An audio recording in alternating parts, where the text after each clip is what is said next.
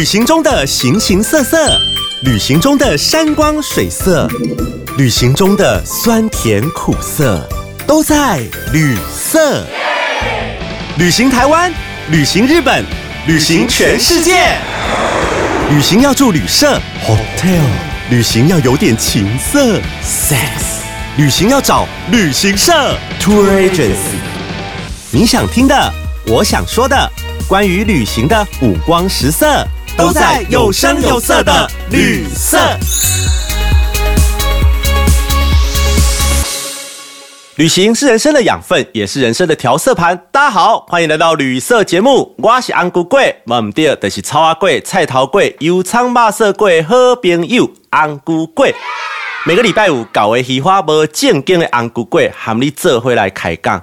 今天我非常开心，录了好多集那种单口节目之后，我觉得还是要邀请来宾来聊天，时间过得会比较快一点。哈 哈所以我今天呢，邀请到我的好朋友。也是我们之前在上课的同班同学，那子，那子呢是一位日本导游。那其实我对日本导游啊，其实是有一个特殊的情感的。为什么呢？因为我能够进入到旅游业，甚至我能够当上日本线控，其实日本导游给我的启蒙跟启发是非常多的。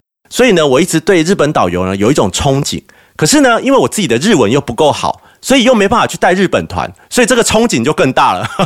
所以我一直很想要找一个日本导游来聊一下，说到底他们日本导游的世界是怎么样？日本导游会不会在带团的时候就有一点小剧场发生，或是他们到底在带团的时候都在忙什么？这相信都是我们大家非常好奇的部分。那我们废话不多说，我们就掌声来邀请我们的纳子。Hello，大家好，我是纳子。纳子，你可以简单的跟我们自我介绍一下你的工作还有你的资历吗？大家好，我是纳子，很开心今天可以来到安姑贵的节目。那大家想要就是了解一下日本导游到底在忙什么？其实我们真的很忙，内心小剧场也非常非常的多。那我先简单的自我介绍一下好了。那我是从这个大名鼎鼎的 天喜旅游、天喜旅行社出道之后呢，在太平洋旅游跟这个利百家都有两年到三年的专任导游的资历。那在这边很开心，就是可以来到这边。今天让我跟昂姑贵好好的聊一聊我们这个日本导游的这个内心的小剧场。那子啊，其实我很早就想要邀请你来节目，只是说之前我们都还蛮忙的，因为今年算是国旅大爆发。可是我想要问一下，就是过去啊，在从事日本导游的工作的时候，你说你之前都在天喜啊、利百家嘛，那这些其实都是还蛮高档的旅行社，在台湾来说，那你当时有没有遇到什么贵人或引路人？那有那种强烈的动机，让你毅然决然投入这个工作？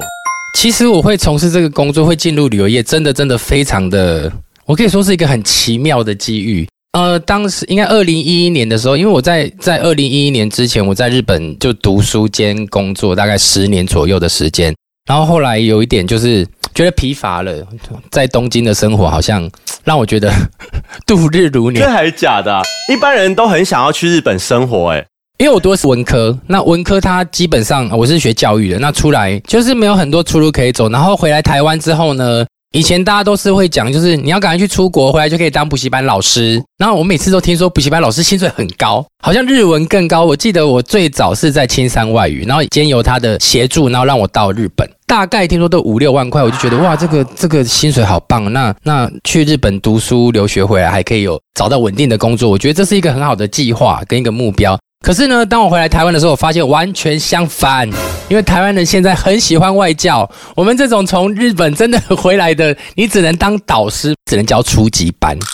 哦，我因为我们喜欢让日本人教我们就对了啦，就是不要让台湾人来教我日文，比较道地就对了。哦，我那时候也有找过日本家教啊，然后日本家教他真的就是日本人，可是我发现一个困难，就是很多我想要表达他也听不懂啊。对，因为其实中文跟日文并不是一个可以完全翻译的语言，那你要看完全是看翻译的那个人的功力，而且那个人的功力他是必须要转换成你听得懂的方式下去跟大家分享。嗯哼，那你后面是遇到什么人带你进入这一行？呃，其实我回来时候就想说，那退而求其次，我们到日商好了。那台北的机会比较多，我知道高雄日商并不多这工作机会，然后呃就到台北去姐姐家住了一阵子。那刚好以前的同学来台北玩，说：“哎，不然我们去泡汤好了。”我说：“真的吗？去泡汤可以啊，好啊，那我们就去了。就一进去之后呢，就发现有一个阿伯吗？对，就是对我们就是一直咪咪笑，然后后来就跟我们搭上线聊天。后来我才发现说，就是他是跟我说，哎，那是不是我们可以，我可不可以跟你要手机，跟你交个朋友？这这阿伯也太怪了吧！他就是问我们说从哪里来的，我们说我们从高雄来的。可是我觉得他是他是和蔼可亲的，然后我就跟他说不好意思，我现在没有手机。哎，他生气哎，他说我看你这个小孩子。感觉很诚实，你怎么在说谎？这种这种年代谁没有手机？我说这位大叔，我才刚从日本回来，我还没有办哦。对，那这个时候他就很好玩，他就丢了日文过来，我就吓一跳，我就把日文丢回去，然后后来才知道说啊，他是在做旅行社，他是一个老板，他是旅行社的老板。他问我说你有没有兴趣？我说。哎，那这样可以哦，然后他还很好的在就是开车载我们跟同学下去山下这样哦，真的哦，那就因为这样子，我进入了天喜旅行社，也就是那个人就是大家耳熟能详的郭正立郭先生。哈，天哪，你跟郭正立郭先生一起泡过温泉呢？是从温泉一起泡到变成朋友？哇，这个太奇妙了。所以你的你的贵人跟引路人真的是郭先生呢。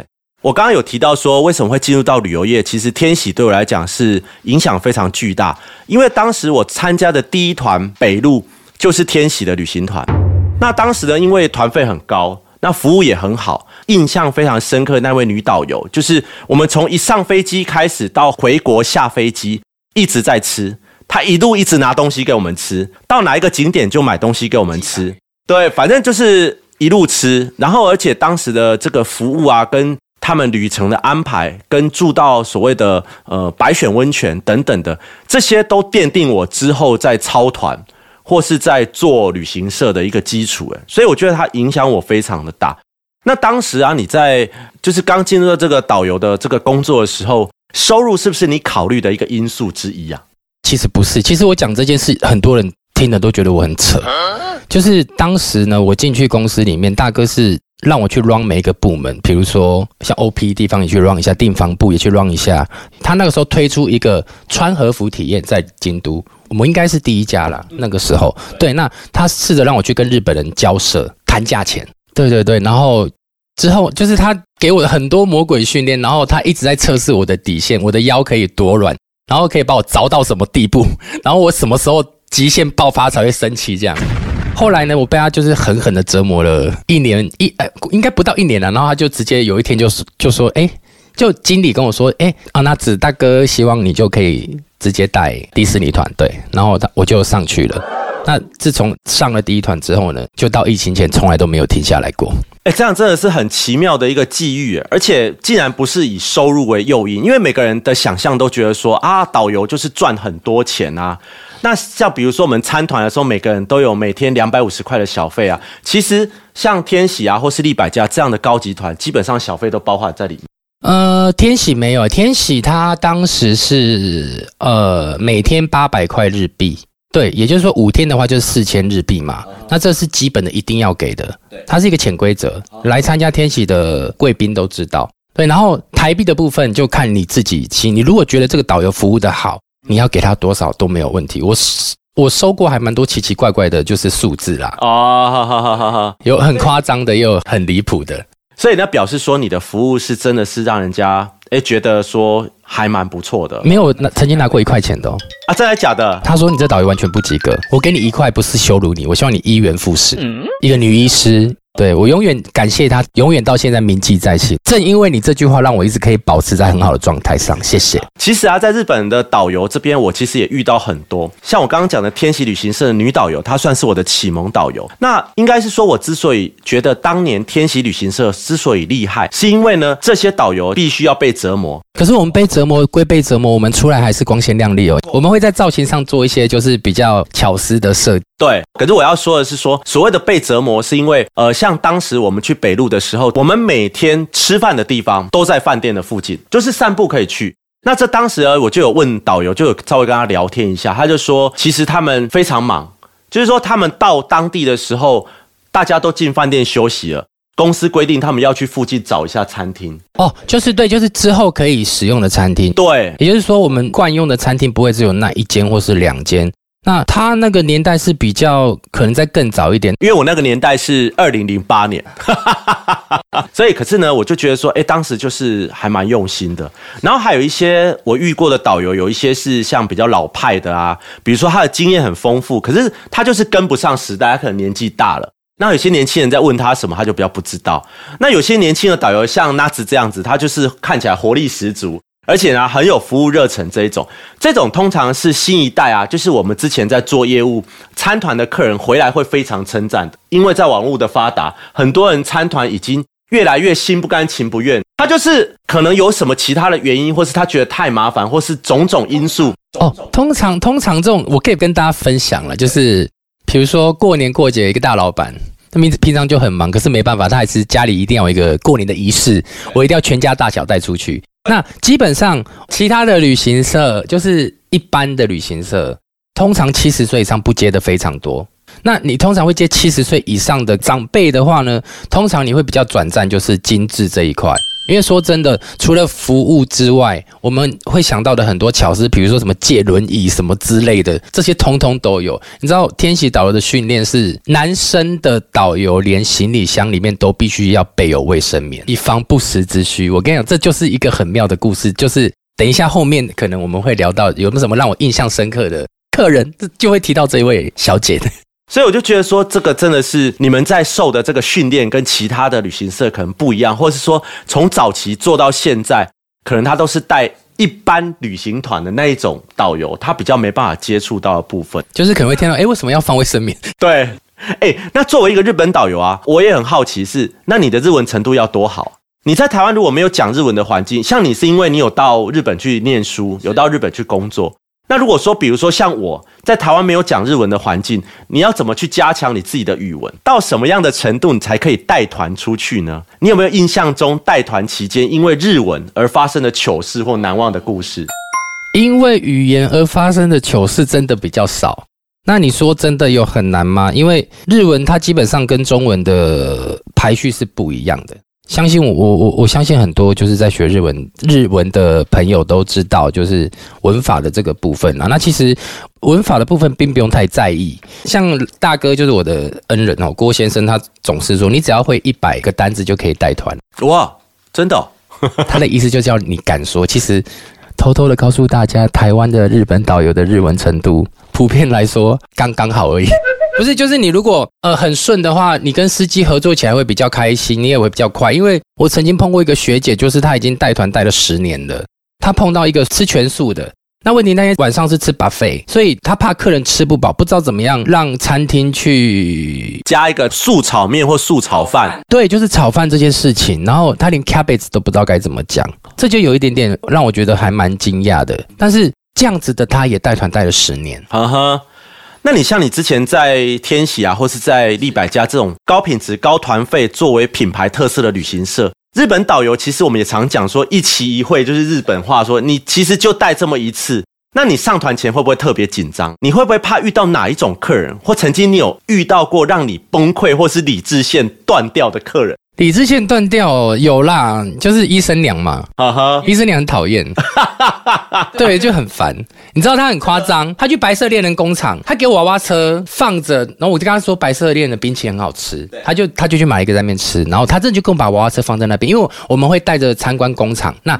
参观巧克力工厂的话呢，它有一个动线，但它并不是 A 点进 A 点出，它是 A 点进 B 点出，所以他就把娃娃车直接放在 A 点那边。那集合时间到了，我们准备要上车了。然后我看他就是姗姗来迟也就算了，然后他就跟我说：“哎，小磊，我的婴儿车你为什么没有帮我拿来？”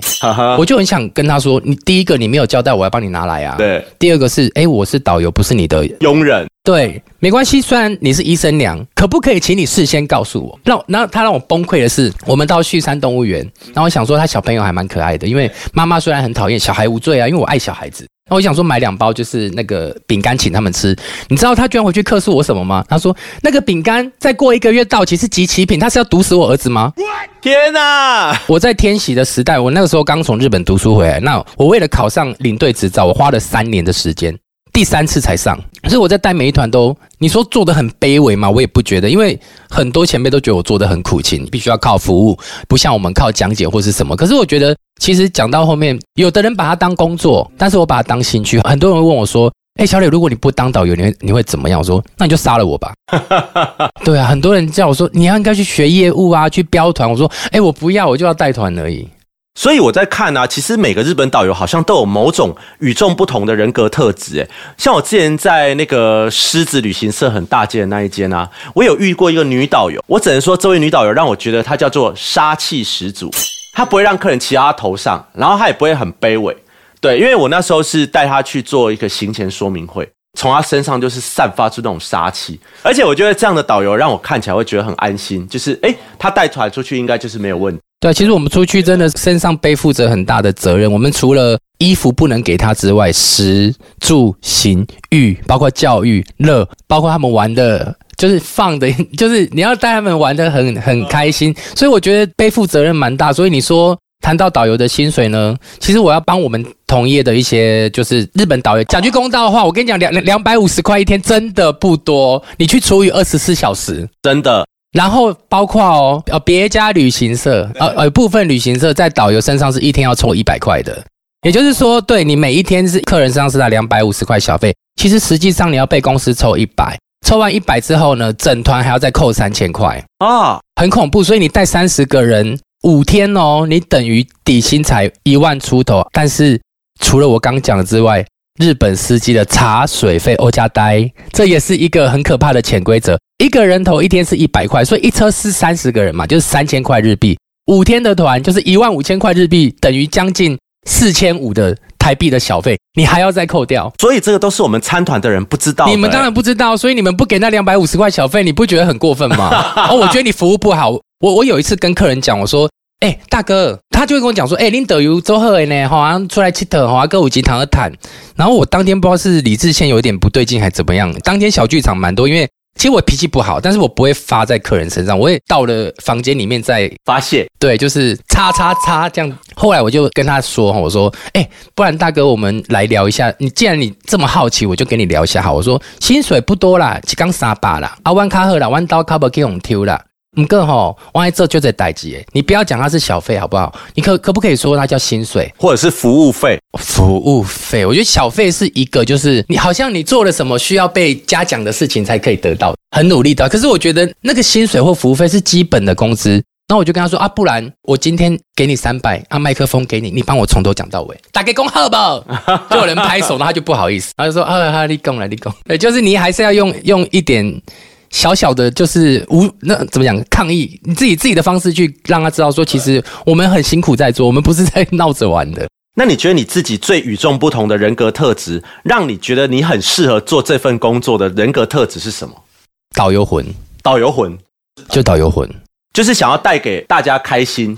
对，然后还有就是喜欢讲故事，哎，喜欢呢，喜欢分享小故事或是吃的。我光比如说好了啦，一一个野公主岭啦，我们我们走常走蓝山渡月桥嘛，它常常会很就你可能每两个月隔三个月它就多一家冰淇淋店，那你要吃哪一家呢？对，每家都要吃啊。对啊，那我们每次去吃的时候，因为我们都是二三十个人嘛，我都是先让他们去。哎，先带到竹林里面去参观野宫神社。那出来之后呢，就会在在某一家冰淇淋等他们。那他们就是一个一个过来接。那因为我们是要一起结算的，因为这样比较便宜啦。那然后我也可以吃免费的一只。对。然后可是你其实拿在那边，就很多人过来吃的时候，团员陆陆续续出来，就有很多散客，甚至包括外国人。他们看到就觉得说啊，这个人拿了旗子，一定是导游，所以这家一定很好吃。所以我们每次过去的那家店，他就会大排长龙。哈哈。然后就是相同的，就是定论就是变说，你每一次过去，不管跑去哪家新的，也是大排长龙。然后你会变说，之后呢，大家看到你拿，比如说拿利百家旗子啊，拿太平洋的旗子，然后看到，哎，好像是上次那个导游，他们眼神就是选我，选我，选我。对，所以这也是一个很好玩的事情啊，在。其实导游在某些地方讲话的权威性是很高的，很多人就是一直会问说啊，导游你介绍什么好吃啊，我们就吃什么啊，你介绍什么好买，我们就买什么。尤其是北海道，北海道的那个摊贩会把台湾导游当做是老师在教，他就叫我们 sensei sensei，我就觉得为什么叫 sensei，就是会带他们去吃哈密瓜啦或者是什么的，对，然后他他们就很开心。然后你到哪，比如说，哎，我们去小樽好了。然后逛完出来之后呢，停车场嘛，哎，这家水果摊还不错，然后他们就会去买来吃，对，然后。当你回去的时候，你要跟他说这样呢，就是跟他说下次见的时候，他就会拿一包东西给你，就一打开，哇，两颗水蜜桃，好开心哦！你拥有吃不完的水果，还有水果玉米，这是算是导游的小确幸。小确幸，对，就骗吃骗喝。对啊，哎，刚刚我们已经有就是不小心讲到一些导游的内心世界，比如说呃我们的薪水啊之类的。那其实听众朋友也会很好奇，好奇，就是说表面上你们看起来就是在车上讲讲故事啊。跟着客人去日本玩啊，就像我们最讨厌人家就讲到我们说啊，你们都跟出来玩的。那其实像你们啊，比如说客人在自由活动的时候，或是客人已经回到房间的时候，你们都在忙什么或准备什么？客人在自由活动的时候，我我要忙的是，比如说早上第一个行程结束之后，赶快打电话去给餐厅午餐的餐厅。哦，我不知道每个导游做的风格不一样，有的导游因为你知道台湾人出国很多。怎么不吃牛啦？不吃两只脚的，我还碰过没有办法吃香菇的，不能吃海带，我还可以，就是还 还知道，就是香菇也不吃，反正就是他们有各种的过敏源。那不吃有分两种，一个是真的不能吃，一个是不想吃。我都会跟客人就是说，你你你要真的让我知道，如果你是真的不能吃的话，你因为会有会会造成疾病，我我就会比较担心。对我希望大家出门都是。很平安，因为只要有一个出状况，我也很难过，因为我必须要去处理啊。然后晚上你都不能睡哦，隔天还要带团。然后有时候你也知道，导游睡不着的时候都有一些助眠剂嘛，就吃下去。看接到电话，已经几点了？导游为什么还没下来？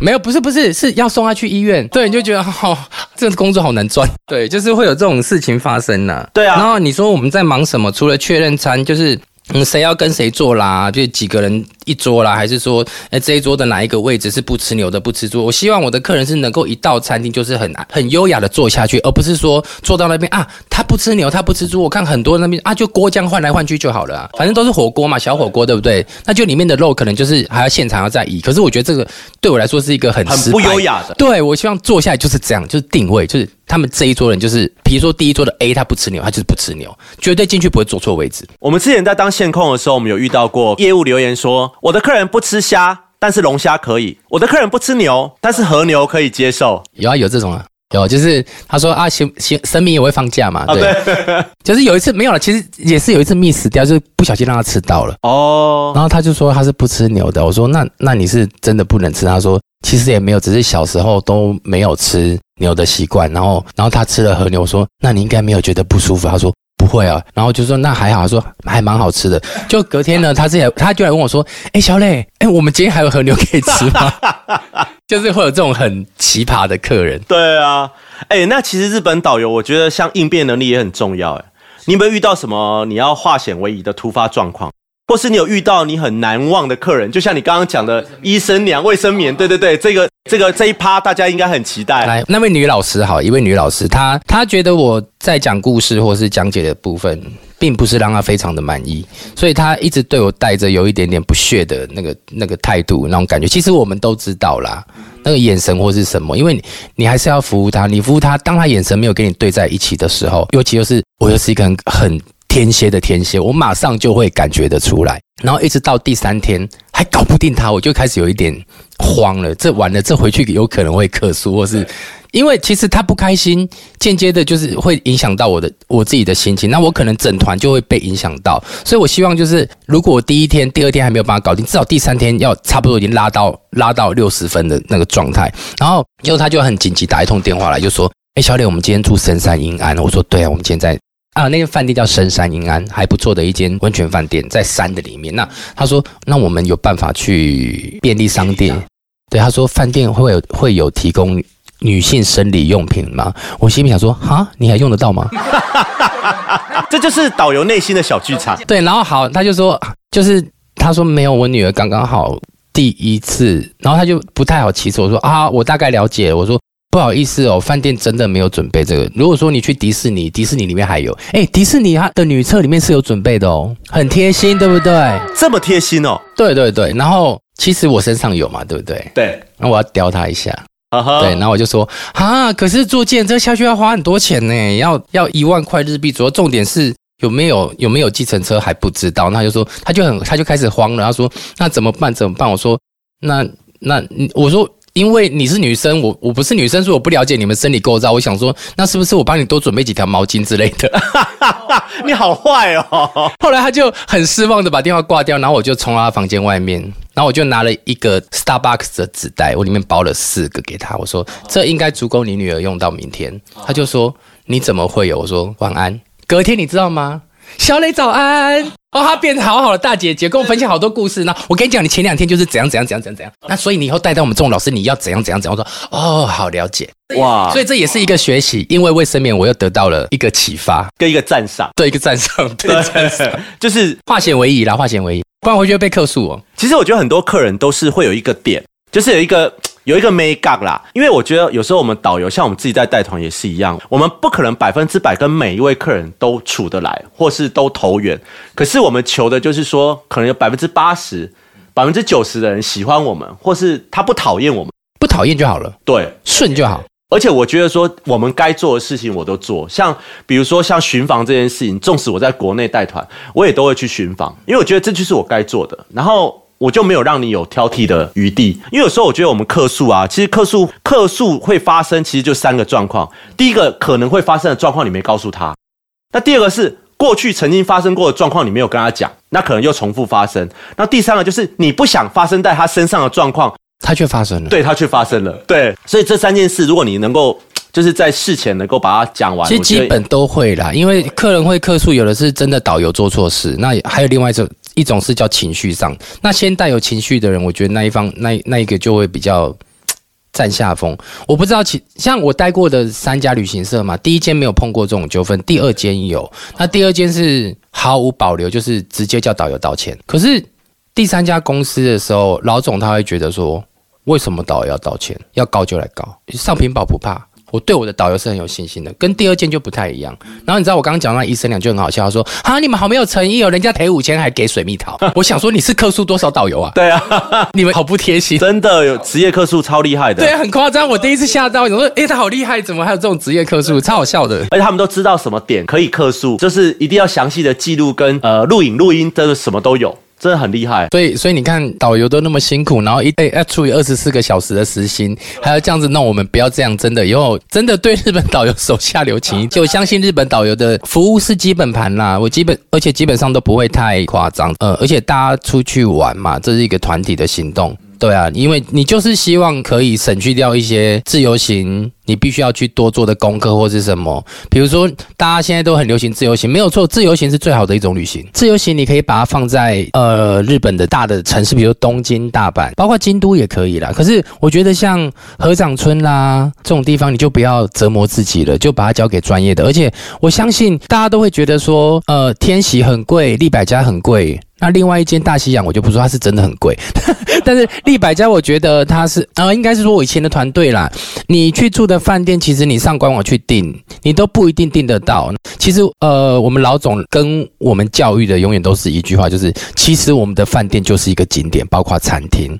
我们在北海道可以包下洞爷湖畔的餐厅，让我们整团人在那边独家，只有我们我们可以在那边用餐，包括白川乡的。自然学校也只有我们可以用。曾经还有台湾的不孝业者，先用大陆方面的公司过去去订，就后后面变成八六变成八八六的时候呢，那边的经理突然发现说，哎，怎么好像要来的客人是台湾的，才被我们抓到。所以你就知道要怎么样去用心经营一个独家，因为像白川乡，你在呃点灯的这个时候一房难求，又何况是住在自然学校这个地方，其实这个真的都是呃团队的用心，还有就是这么多年来的怎么讲培养的出来的客人。对啊，其实因为我们在旅行社，像我自己也当过日本的线控，那一个日本团成功的规划跟个人出去是完全完全不同的思维啊，因为有会遇到有很多很多的困难，因为你必须乘以二十。个人乘以三十个人去想，那就不是说一两个人可以解决的事情，所以这个背后都是非常辛苦的。有些人可能会把我们旅行社想的就是说啊，你们就是要赚钱。可是我们旅行团出去，像我自己在当日本线控的时候，我何尝不是希望我的客人能够开开心心的跟团出去，开开心心的回来，然后有很难忘的回忆，然后还会帮我们介绍介绍客人。对，之前啊在做业务的时候，我的日本团，我的公司旅游日本团，我第一个要挑的一定是导游。因为我觉得导游就是我这一团的灵魂。如果我前面的前置作业都做的九十分，可是我这十分，那我这个导游给破坏掉了，那这一个团回来也只剩下十分而已。我还蛮开心，在疫情之前，呃，在我三十九岁生日的时候，带到一个非常可爱的艺人。哦，现在他最近好像又比较活跃了，就是我们的跑跑跑包伟明包大哥。真的带到他的时候，其实我超紧张的，包括他老婆啦，老婆就是那个嫂子，就是台语歌手嘛，对，每天早上还要吊个嗓，唱个唱个日文歌这样。可是他他反而就是让我在那一趟的旅游。旅程中，他并没有说去个人包团，他是跟着一般的团体出去。他参加我们就是之前呃立百家就是后期比较主打商品的铁道旅游。那我们在九州，他他搭哎他那一团应该是搭两趟，一条是山线，一条是海线。哦，千年物语跟伊语滩，等于说是你是有两餐是在列车上面用餐，行动的餐车嘛，在上面用餐的。那他也在那边玩得很开心。然后呃，当然啦，在金刀比罗宫散步的时候，比如说很多台湾。的团体看到他，哎，方伟明呢？我要拍照什么？那个时候我会比较累，那但其他时间都还好。包括在车上，如果有时候我词穷的时候，他会丢两句话给我，他会让你就是接得下去。所以我觉得他是一个非常体贴的一个人，然后也是我带过算就印象特别深刻的一个这个对。然后啊，对了，我刚刚说开心，就是因为三十九岁生日那天，我不知道，因为跟我我要出团，可是我不知道说公司有准备了那个跟饭店有准备了小蛋糕，为你准备小蛋糕。不是为客人，对，不是，是我是为导游。我们团队就这么贴心，然后你会不会，你不会知道，但是上面的生日快乐卡是饭店的工作人员写的。然后包哥好像那个时候不知道怎么样知道这件事情，他就去把那个蛋糕拿过来，然后就说：“来，我们帮小李唱生日快乐歌。”你知道当下超感动，对，这是真的，所以这就是当导游的怎么讲？意外的那个大确幸，对，这是这是这是很好的回忆。好，这个今天真的是聊很多哎，我觉得应该还有下一集可以做。哎，那最后最后啊，我因为其实日本团虽然说现在自由行的比例越来越高，那参团的人会越来越少，可是我想参团的人永远不会消失，因为一定会有这样的需求。比如说带着长辈啊，或者带着小朋友啊，你一定还是得参团。最后，最后我想要帮晚辈问一下，说如果我也想要投入日本导游这个工作跟这个行列的话，你会给我们什么样的建议？然后你会给我们什么样的提醒？嗯，因为这个新冠疫情哦，是我们从未见过的可怕的一个这个状态，让日本线断了，从二零九二零一九一直断线到现在。那我们在前一阵子似乎看到日本稍微趋缓了，不过现在好像又开始升温了，所以。我会觉得，在二零二四之前，这些呃，你们有想要从事当日本导游的这些诶学弟哦，小孩晚辈们，好了，就是我觉得你们可以趁这个时候去多多的充实一下，就是日本的各个。现在现在网络很发达，尤其是 YouTube，你可以用从 YouTube 上面找到非常多的节目。那我会希望你们就是除了正史之外，你可以去参考一下。日本的节目的一些野史，野史会让你讲起来比较比较有趣，有趣，对对对对对，就是比较不那不那么死板。那客人也比较喜欢听这一些。当然正史归正史啊，那其实出去客人还是希望就是是他不是去上课的啦，就是你就是还是你要啊多去鼎泰丰吃一些饭，你就会感受得到了我在讲什么。鼎泰丰的服务真的不错，但是要做到比鼎泰丰更贴心的人，我觉得你要上线就没有问题了。至少我在带鼎泰丰当下的时候。我是让他们开心的，就是他们是他们可以自称是最贴心，但是我们要做到比他们更贴心。哎，那最后还有一个问题，我也很好奇，就是你要怎么样保持热情？你说你有导游魂嘛？但是你这个热情有时候像我们这么长时间的新冠疫情，你总是有被浇熄的时候，你是怎么去保持你的热情？自从带国旅以后啊，也就这两个月的事情，我带了哎，从刚开始啊，所以我现在是以国国旅的新人之姿跟大家聊天。对，可是我觉得我现在就是多方面去尝试，我包括现在诶国旅的比较大、比较熟悉的李明团，然后还有啊，我前一阵子带了警察团，就是警察的优良的阿舍我们叫阿舍团，然后包括这个学团、毕业旅行的团体，还有这个办活动的团体，每样都去尝试。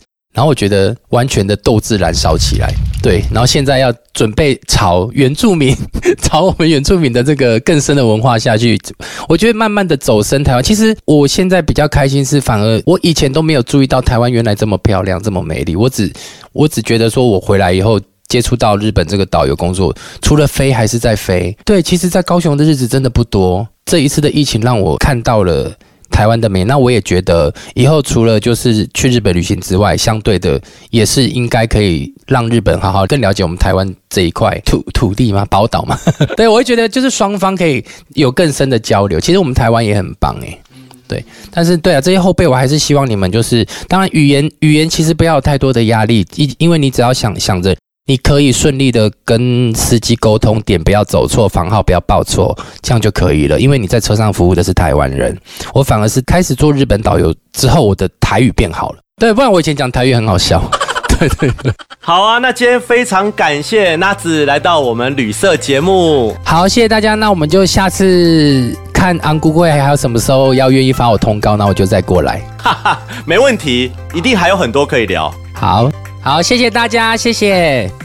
好，今天这听到那么多日本导游的内幕，我相信你对日本导游这个工作一定有进一步的了解。那如果还有什么样好奇的地方，我们会再邀请娜子来再录第二集，哈 哈还有更多更多日本导游的辛酸史跟开心的地方可以分享给大家。那今天非常感谢大家收听旅色节目，不管你是第一次听还是我们的忠实粉丝，都欢迎你持续追踪、关注和分享旅色 Podcast 旅行的旅颜色的色。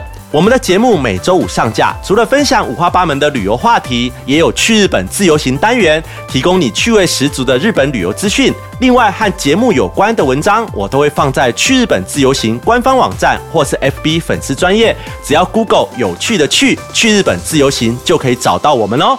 粉丝专业可以连接到安古贵所有的社群媒体，也欢迎你小额赞助抖内鼓励我们。当然，IG 上搜寻旅社的官方账号 Travel Color 一六八 T R A V E L C O L O R 一六八，也可以找到我们哦。那对于节目或单元，你有任何的想法，都欢迎留言告诉我们。如果你有特别好笑或难忘的旅游经验，或者是你真的很想靠北一下我们旅游业，欢迎和我联络，跟我一起来录音。我是旅社主持人安姑贵，我们下次见哦，拜拜。